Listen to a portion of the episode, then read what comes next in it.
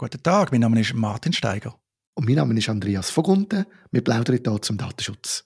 Bevor wir ins heutige Thema einsteigen, ein kurzer Follow-up, nämlich bezüglich Mastodon, also Twitter-Alternative. Das föderierte Kurzmitteilungsnetzwerk oder Microblogging-Netzwerk, oder wie man das nennen will, das hebt doch ziemlich ab. Ich bin auch optimistisch, dass das hängen bleiben wird für gewisse Nutzergruppen.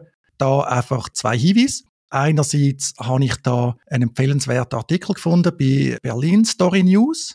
Und da geht es darum, weg von Twitter hin zu Mastodon, wo das Ganze ein bisschen kritisch tut. Lohnt sich also, das zu lesen vor lauter Euphorie. Und dann eine sehr gute Nachricht. Bei Mastodon sind Apps, Smartphone-Apps bis jetzt ziemlich schlecht, muss man sagen. Aber da gibt es gute Nachrichten, nämlich Tapbots, der Entwickler vom bekannten Twitter-Client Tweetbot, haben eine neue Software am Start, die heißt Ivory. Bei Mastodon muss man immer so einen Bezug haben zu Elefanten oder da jetzt zu der Stoßzähne, zum Elfenbein. Und ich habe das schon anschauen und die App ist also wirklich sehr toll. Wenn die dann also früher oder später kommt, die ist sicher dann auch Geld wert, freue ich mich sehr, das wird Mastodon nochmal einen grossen Schub geben. Und wenn wir da schon Off-Topic machen oder Follow-up machen, liebes Publikum, wir freuen uns, dass ihr uns zulässt. Wir freuen uns aber noch mehr, wenn ihr uns gut bewerten, zum Beispiel bei Apple Podcasts oder bei Spotify und natürlich unseren Podcast auch weiterempfehlen, andere darüber informieren, dass es Andreas und mich gibt mit unseren Datenschutzplaudereien. Aber jetzt, Andreas, über was haben wir gesagt, wir heute reden?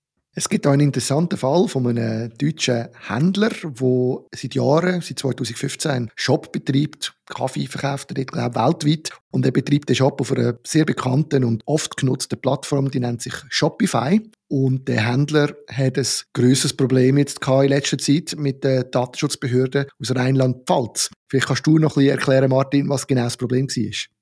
Ja, das Problem war, dass die Datenschutzaufsichtsbehörde auf ihn losgegangen mit der Verwendung von Shopify. Und wirklich, Shopify ist eigentlich Online-Shop in der Cloud. Da können wir alle sehr schnell einen Online-Shop, vor allem für Waren starten und dann verkaufen. Und die Aufsichtsbehörde hat ihm erklärt, es sei rechtswidrig, CDNs, Fastly und Cloudflare zu verwenden. Also CDN, Content Distribution Network. Wer Shopify nutzt, hat automatisch die CDNs integriert, weil dort werden Daten, zum Beispiel Produktbilder, darüber ausgeliefert. Der Händler hat dann versucht zu reagieren mit einem Consent-Banner, also mit einer Einwilligung. Aber das hat ihm nicht geholfen. Dann sind noch weitere Sachen kritisiert worden, weitere eingebundene Drittdienste, Cloudflare, Fastly, eben Cloudfront, all die Geschichten. Und ja, er ist einfach nicht auf einen grünen Zweig gekommen letztlich, auch nicht mit Shopify leider und hat sich dann letztlich entschieden oder hat sich müssen entscheiden, seine Online-Shop-Software zu ändern. Für ein KMU natürlich der Worst Case.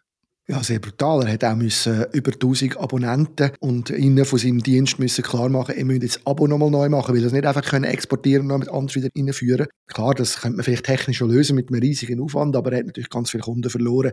Was mich erstaunt hat an dieser Geschichte ist, dass eigentlich nicht Shopify an und für sich als Problem angeschaut wird. Ist zwar von einem Deutschen gegründet, aber es ist eine amerikanische Unternehmung mit einer amerikanischen Cloud-Lösung. Ich nehme auch nicht an, dass die jetzt können behaupten dass alles, was sie da anbieten für die europäischen Kunden, dann auch in Europa wird laufen. Aber eigentlich ist nicht Shopify angekreidet worden, sondern eben die Zusatzdienste, wie du gesagt hast, Cloudflare und Fastly.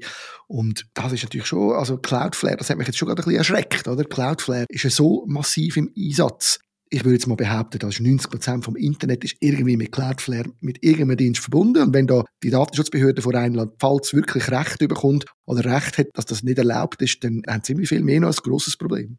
Was würde ich sagen, das Problem liegt schon bei Shopify. Die CDN und sonstige Drittdienste sind automatisch integriert, wenn man Shopify nutzt. Man kann sich also überlegen, ist das eigentlich eine Auftragsverarbeitung und sind das Unterauftragsverarbeiter, die eingesetzt werden? Aber es geht halt immer ums Gleiche. Europäische Datenschutzaufsichtsbehörden getrauen sich nicht offen zu sagen, dass sie keine amerikanischen Dienste wollen, dass sie einen Nullrisikoansatz wollen. Dafür tun sie aber bevorzugt auch KMU gängeln. Vielleicht auch vom Hintergrund, das sieht man auch da, dass es dann eben nicht ausgetragen wird. Das KMU kann sich nicht leisten, ein aufwendiges und jahrelanges Verfahren im Datenschutz zu führen. Das muss sich irgendwann überlegen, stelle ich das Geschäft ein oder tue ich die Software anpassen. Übrigens eine Anpassung, die natürlich ein Nachteil ist gegenüber der Konkurrenz, die zum Beispiel immer noch Shopify verwendet, weil Shopify ist halt wirklich ein sehr guter Cloud-Dienst. Zum Online-Shops einrichten, das schlägt kein Geiss weg. Und da haben wir halt das Problem, dass die Aufsichtsbehörden zunehmend forscher werden und halt das einfachste Ziel vielleicht ins Visier nehmen. Es ist halt natürlich viel schwieriger, gegen den amerikanischen Großkonzern Shopify vorzugehen, als gegen irgendein kleines Unternehmen, das vor Ort sitzt, das sich dem auch nicht entziehen kann. Und ich habe das Gefühl, da schiessen wir auf die Falschen und richten letztlich einen riesigen wirtschaftlichen Schaden an, ohne dass man den Datenschutz am richtigen Ort würde verbessern ja, ich finde vor allem, es wäre wichtig, dass äh, Shopify sich da auch stärker ins Zeug leitet. Das ist auch etwas, was ja kritisiert worden ist an dem Fall, dass man den Händler alleine gelassen hat von Seiten Shopify. Er hat dann ja beschrieben, dass er da auf x Kanal versucht hat und niemand ist schon im Bereich zu helfen. Und das kenne ich natürlich auch. Die grossen amerikanischen Anbieter von diesen Cloud-Lösungen, die sind oft, das ist irgendwelche, irgendwelche Abteilungen neu, mit, niemand kommt so richtig draus und will sich mit dem rechtlichen Zeug auseinandersetzen. Jetzt sind sie aber gekommen, jetzt haben sie sich angefangen äußern und sie wehren sich, glaube ich, auch dagegen. Also im Moment mindestens behauptet Shopify, das stimmt alles nicht, was die, die Datenschutzbehörde Rheinland-Pfalz sagt sondern äh, das ist alles konform. Ich bin jetzt gespannt, ob die wirklich dann kämpfen, ob die weitermachen. Für den Händler ist es zu spät, das ist klar, aber für alle anderen ist es wichtig. Und wie du richtig sagst, wir dürfen uns einfach nichts vormachen. Wenn wir alle amerikanischen grossen Cloud-Anbieter verhindern wegen Datenschutzbedenken, dann schadet das in allererster Linie unseren lokalen KMUs, unserer Wirtschaft, weil wir eine viel kleinere Auswahl nachher von Möglichkeiten und Produkten haben, um Dienstleistungen im Online-Bereich zu verkaufen.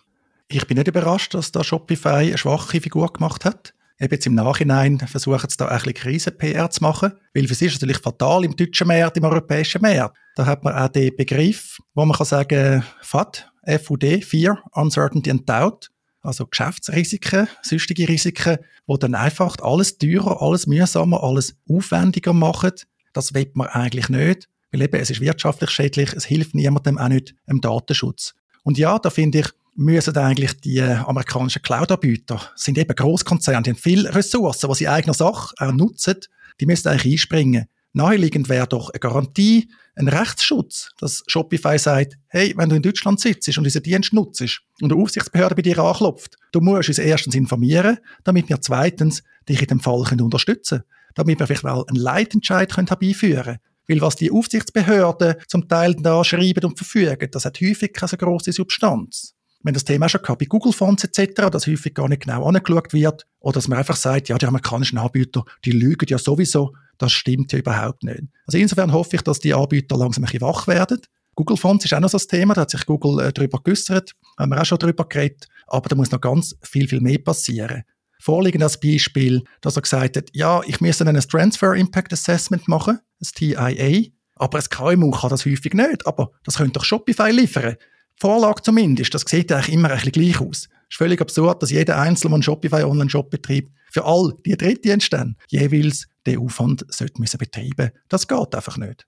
Ich gehe davon aus, dass es in diese Richtung wird gehen. Immer mehr. Wir sehen ja auch andere Beispiele von amerikanischen oder anderen grossen Unternehmen, sind nicht nur die amerikanischen, die begriffen haben, dass wenn sie in Europa wollen, geschäftlich tätig sind, dass sie diese Sachen, die Themen adressieren müssen. Ich gehe davon aus, das wird kommen genau das, was du gesagt hast. Ich hoffe das auch sehr, dass da die europäischen Unternehmen nicht weiter in Nachteil kommen, weil eins ist sicher, wir können nicht damit rechnen, dass wir in den nächsten paar Jahren adäquate Alternativen aus dem europäischen Raum werden haben, im grossen Stil. Es gibt sicher die ein oder andere Software, die gut ist, das gibt es auch. Es gibt sogar Produkte, die in Europa gestartet sind, aber das Interessante ist fast immer, die guten Produkte, die in Europa starten, sind früher oder später in Amerika. Weil dort ist der grosse Markt, sie gehen dort über, dort kommen sie auch ihr Venture Capital über und darum, wir können nicht hoffen, dass in Europa eine Alternative kommt. Nein, wir müssen schauen, dass wir mit den Amerikanern arbeiten können. Das ist einfach die Realität.